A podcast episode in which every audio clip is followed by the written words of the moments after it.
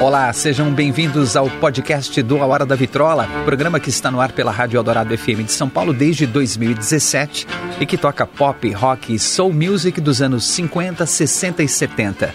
Eu sou André Góes, produtor e apresentador desse programa. A arqueologia sonora do A Hora da Vitrola agora vai um pouco mais fundo nas histórias, nos detalhes e personagens dos anos dourados da música.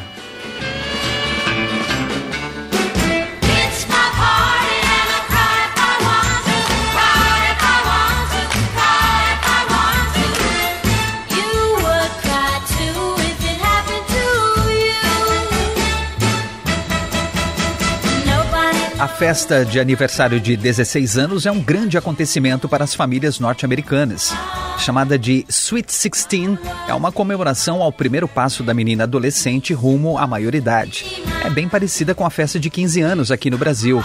Um evento grandioso e elegante com a participação de família e amigos. E para as jovens que não quiserem uma comemoração luxuosa, também é possível fazer uma festa mais casual, com apenas alguns familiares e amigos mais próximos. E foi num impasse sobre os convidados da festa Sweet Sixteen da filha Judy, no final de 1962, que o compositor Seymour Gottlieb teve a ideia para uma canção que se tornaria um grande sucesso dos anos dourados da música, It's My Party.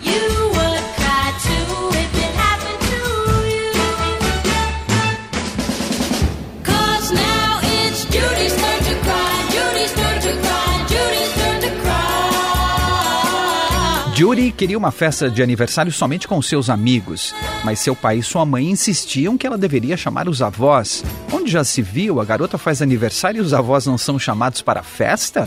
Que falta de consideração. Mas Judy, adolescente, queria decidir cada detalhe da festa e não abria mão de ter apenas seus amigos presentes, afinal a festa era dela. Para acabar com o impasse, Seymour Gottlieb disse a Judy que era para chamar os avós sim, e ponto final. A aniversariante ficou tão inconformada que começou a chorar. Cansado da discussão, Seymour disse: Oh, Judy, por favor, não precisa chorar, né? E a garota retrucou em meio às lágrimas: A festa é minha e eu choro se eu quiser. Lidar com adolescentes às vezes é difícil, né? Para Seymour Gottlieb, compor uma música era bem mais fácil do que acalmar uma adolescente frustrada. Ele pegou então a frase dita pela filha e escreveu uma música sobre uma garota que faz sua festa Sweet Sixteen e tem um motivo bem mais doloroso para chorar. Ela vê o seu namorado Johnny ficar com uma das suas amigas, a Judy. A aniversariante se acaba em lágrimas e as pessoas dizem a ela para não chorar, para aproveitar a festa e se divertir ao aniversário dela. Mas ela responde: A festa é minha e eu choro se eu quiser. Você também também iria chorar se acontecesse com você.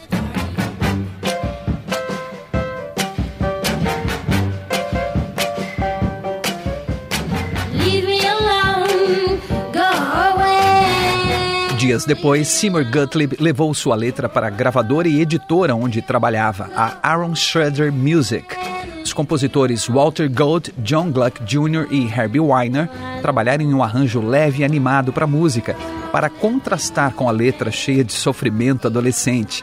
Todos gostaram do resultado e a música foi gravada numa versão demonstração pela cantora Barbara Jean English.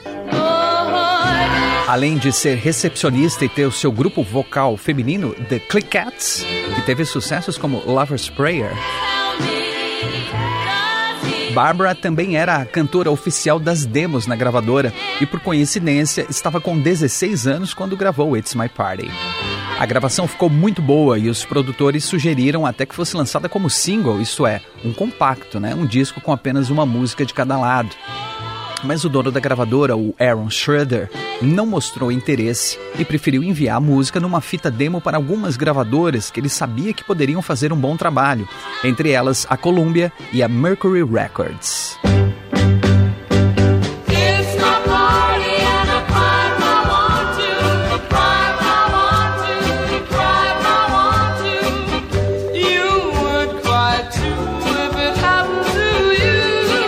Na Colômbia, a música chegou às mãos de Helen Shapiro. A jovem cantora inglesa de voz grave e forte tinha apenas 16 anos também e era considerada a melhor cantora da Inglaterra naquele momento.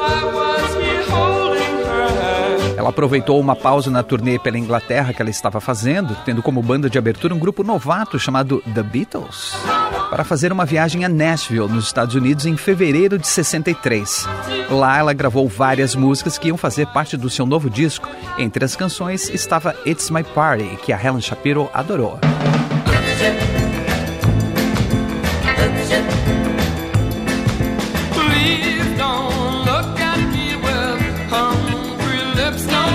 Ela pediu que a música fosse lançada como single, mas sua gravadora achou que a postura da adolescente da música, rebelde e respondona, não combinava com a imagem que Helen Shapiro passava e podia até pegar mal. Os produtores então preferiram lançar outros singles como Woe Is Me e Not Responsible.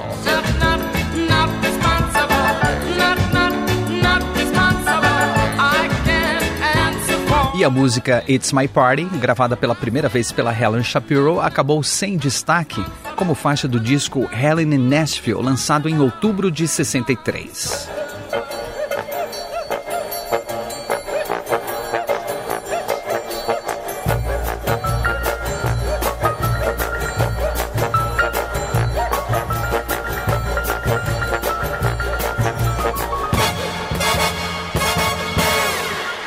Na Mercury Records, a fita demo foi recebida pelo vice-presidente da gravadora, Quincy Jones. O produtor e compositor Quincy Jones foi indicado ao cargo na vice-presidência como reconhecimento por uma série de trabalhos primorosos com Big Maybell, Dinah Washington, Ray Charles, Sarah Vaughan e vários artistas de jazz e rhythm and blues. Em 1962, sua composição Soul Bossa Nova se tornou um sucesso e reafirmou a sua genialidade.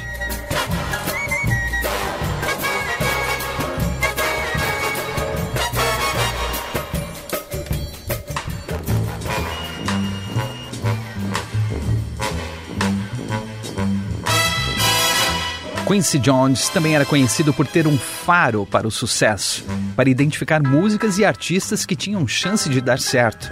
Ele ouviu aquela fita demo, gostou da gravação de It's My Party e manteve em sua gaveta, esperando a oportunidade de gravar a música com a artista certa.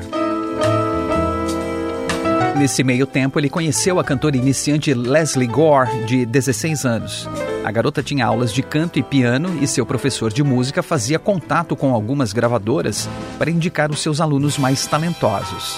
Uma fita com gravações de Leslie Gore cantando e tocando foi parar nas mãos de um funcionário da Mercury Records, que mostrou a Quincy Jones.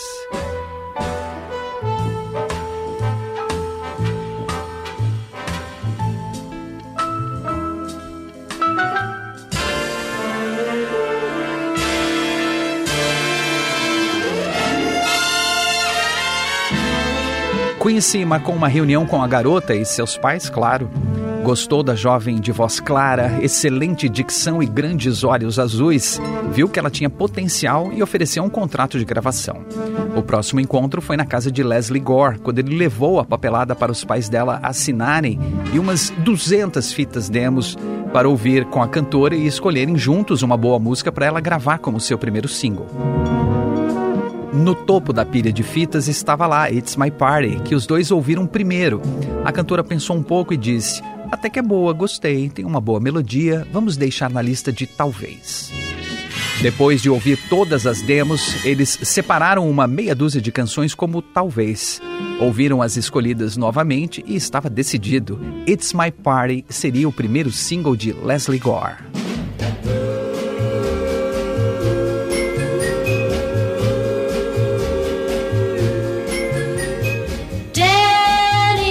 A jovem cantora ainda estava na escola, com 16 anos, ela tinha seus compromissos de aluna do ensino médio durante a semana.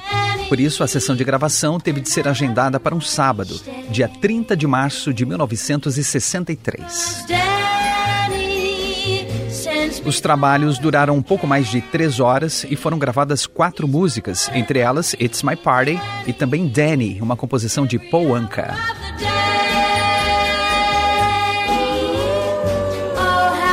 Ambas foram escolhidas para serem respectivamente lado A e lado B do single de estreia de Leslie Gore. Terminados os trabalhos naquela tarde de sábado, Leslie Gore, músicos e equipe foram embora. Quincy Jones ficou mais um tempinho no estúdio e aproveitou para ligar para Aaron Schroeder, o dono da editora e gravadora que tinha os direitos da música It's My Party, para avisar que iam usar a composição.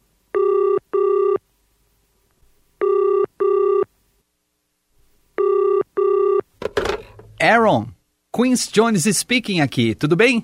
Grande Quincy, como vai? O que, que manda, meu rei? Escuta só isso aqui.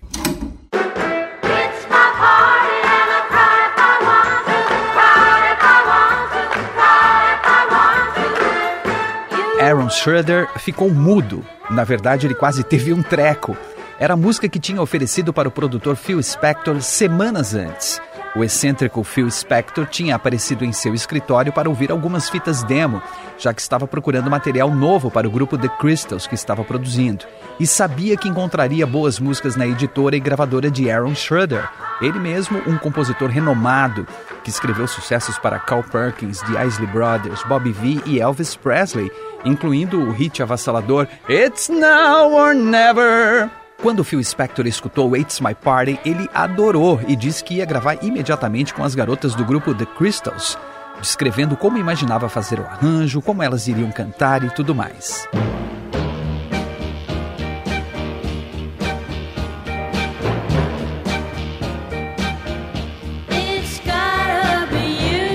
Aaron Schroeder ficou empolgado com a possibilidade de a música se tornar um grande sucesso pelas mãos de Phil Spector, que era um produtor genial e muito respeitado.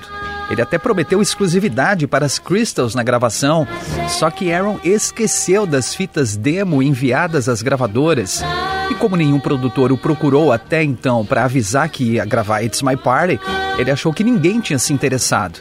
E agora ele estava ali, em pleno sábado, falando ao telefone com Quincy Jones, tentando convencê-lo a não lançar It's My Party. Aaron sabia que Quincy era um produtor habilidoso com jazz e rhythm and blues, mas provavelmente não entendia de pop, porque não tinha nenhum sucesso nesse estilo. E Phil Spector? Ah, ele era o mago da produção com a sua Wall of Sound, a muralha sonora, técnica desenvolvida por ele para criar uma sonoridade grandiosa. It's My Party tinha de ser produzida por Phil Spector. Seria incrível, sucesso garantido. Na esperança de atrasar o lançamento da gravação de Leslie Gore, Aaron Schroeder sugeriu alguns ajustes na música. Quem sabe regravar esse vocal? E um arranjo? E se fosse um arranjo meio diferente? Talvez esperar mais uns dias, trabalhar melhor nessa canção, né? Quincy Jones agradeceu as sugestões, ficou de pensar a respeito e disse que precisava desligar. Ele tinha de terminar os trabalhos e ir para casa, pois teria um compromisso à noite. Aaron Schroeder se despediu, colocou o telefone no gancho e ficou um tempo pensando sobre aquela situação embaraçosa. Será que agiu certo, não avisando Quincy Jones que Phil Spector ia gravar a mesma música? Talvez e por isso também não ligou para o Phil Spector para falar da gravação de Leslie Gore, a nova cantora de Quincy Jones. Deixou o assunto para lá e esperar para ver quem lançaria a música primeiro e como os dois produtores iriam se entender. Provavelmente achariam que foi uma coincidência. Afinal, um não tinha como saber da gravação do outro, não é mesmo? Naquele sábado, 30 de março de 1963, Quincy Jones foi ao Carnegie Hall, em Nova York, ver uma apresentação de Charles Aznavour. O cantor francês havia lançado um disco pela Mercury Records e, logicamente, o vice-presidente da gravadora estava lá para prestigiá-lo. Quincy estava aguardando o show começar às 8 da noite enquanto fumava um cigarro na entrada do prestigiado salão de eventos. Uma limusine estacionou, o motorista abriu a porta e o produtor Phil Spector desceu do carro luxuoso. Ele também tinha ido ver o show de Charles Aznavour, um cantor que ele admirava muito. Quincy Jones e Phil Spector se cumprimentaram e conversaram enquanto esperavam a apresentação começar. Falaram dos trabalhos, dos artistas que estavam produzindo e de novas músicas. Phil comentou: Estou trabalhando em uma música muito boa com as garotas do grupo The Crystals. Chama-se It's My Party. Está ficando ótimo, elas vão lançar em breve. Quincy Jones ouviu atentamente, arregalou os olhos, acenou com a cabeça e sorriu, concordando, sem dizer uma palavra. Ah, uhum. Não era possível que fosse outra música de mesmo nome, só podia ser a que Leslie Gore tinha gravado horas antes. Eles continuaram conversando mais um pouco e quando deu o horário do espetáculo, Phil Spector se despediu e entrou no Carnegie Hall. Quincy Jones também se despediu, mas em vez de entrar no salão de eventos, chamou um táxi e foi direto para os estúdios da Mercury Records.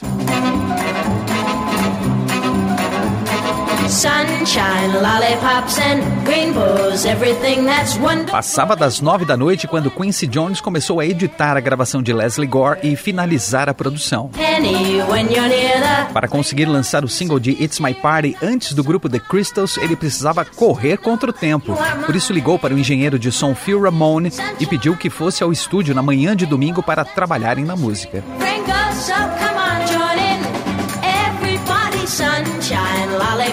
Após finalizar as duas músicas do single, eles prensaram 100 cópias. Passaram o domingo todo trabalhando, mas valeu a pena. Na segunda-feira de manhã, os discos estavam prontos para serem enviados às emissoras de rádio pelo correio.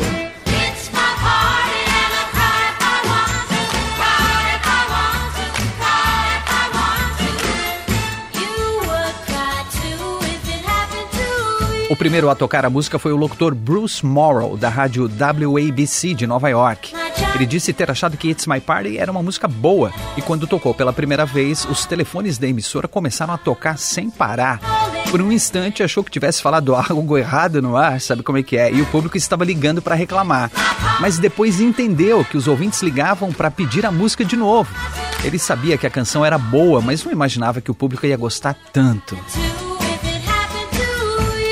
Com a repercussão, outras rádios que receberam o single também começaram a tocar, e aos poucos It's My Party estava tocando mais e mais vezes.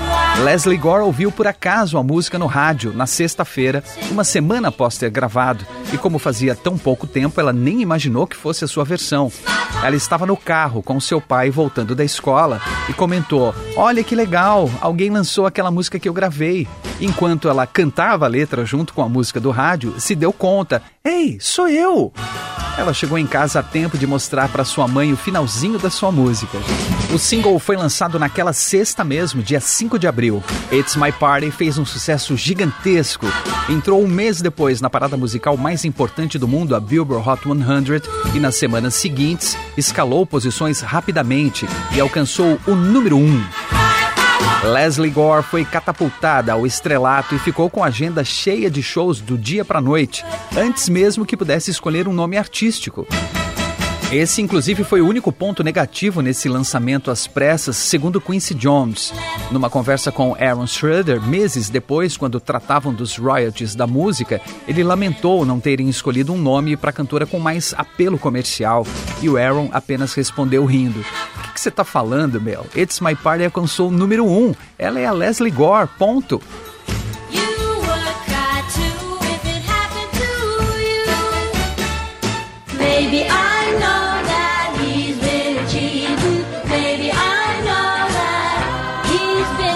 Depois do grande sucesso em seu single de estreia, Leslie Gore teve de fazer uma pausa nos estúdios para seguir a sua carreira.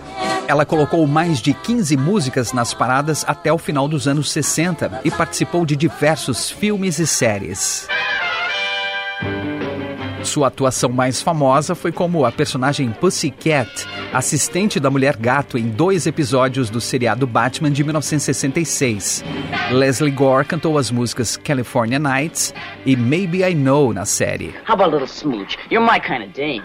hardly even know you, Robin. Kissing is a great way to get acquainted, sweetheart. But, Robin, I wouldn't want you to get the wrong impression of me. I'm not the type of girl to kiss a boy on the first crime. Eu não sou o tipo de garota que beija no primeiro assalto, ela disse, no primeiro crime. Com o sucesso de It's My Party, Quincy Jones também foi beneficiado. Ganhou mais uma estrela no currículo como produtor de sucessos pop, além de jazz e rhythm and blues. Ele se tornou conhecido por produzir trabalhos de Frank Sinatra, Aretha Franklin, Donna Summer e, claro, Michael Jackson.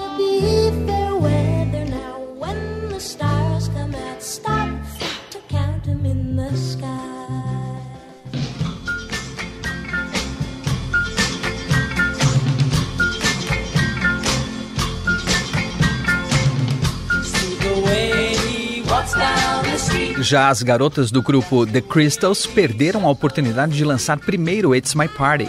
Mesmo assim, escreveram seus nomes na história da música. Elas tiveram grande sucesso com canções como The Do Wrong, Then He Kissed Me e He's a Rebel.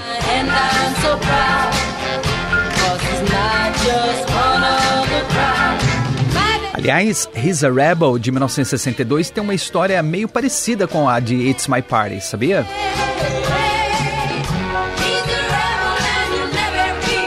O produtor Phil Spector estava com a música na fila, esperando para gravar com as Crystals, que estavam em turnê, quando soube por um conhecido que a cantora Vic Carr iria gravá-la como single de estreia. Como as garotas estavam se apresentando do outro lado do país, ele colocou outro grupo para gravar, The Blossoms, com a querida Darlene Love no vocal principal e lançou primeiro como The Crystals. Então, não precisa ficar com peninha do Phil Spector na história que chegou atrasado para a festa e não conseguiu lançar It's My Party com as The Crystals. Tudo bem que ele ficou muito frustrado e de tão revoltado nunca lançou a versão gravada pelas garotas. A gravação nunca foi encontrada, então presume-se que foi destruída. Mas essa prática de um artista lançar determinada música primeiro, atropelando o outro, era até comum na época. E da mesma forma que Phil Spector era um gênio da produção, com sucessos de artistas como The Ronettes, Ike e Tina Turner, The Everly Brothers, ele também era especialista em atropelar os outros, musicalmente falando. Aaron Schroeder nunca soube a opinião de Phil Spector sobre essa batalha pelo lançamento de It's My Party, até porque o produtor nunca mais apareceu em seu escritório.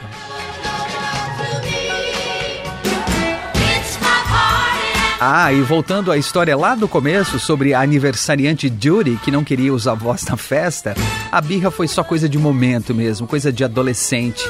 Seus avós participaram da sua festa Sweet 16, que segundo ela foi linda e deixou ótimas lembranças. Judy sempre foi muito grata ao pai por ter escrito a música It's My Party. Primeiro por causa dos royalties, o pagamento pelo uso da música, né, que deixaram a vida da família muito confortável. E segundo, por seu pai ter contado uma história diferente da história original na música. Se escrevesse uma música sobre uma adolescente que não queria usar voz na festa de aniversário, ia pegar mal para ela. E pensando bem, não seria o sucesso estrondoso que foi.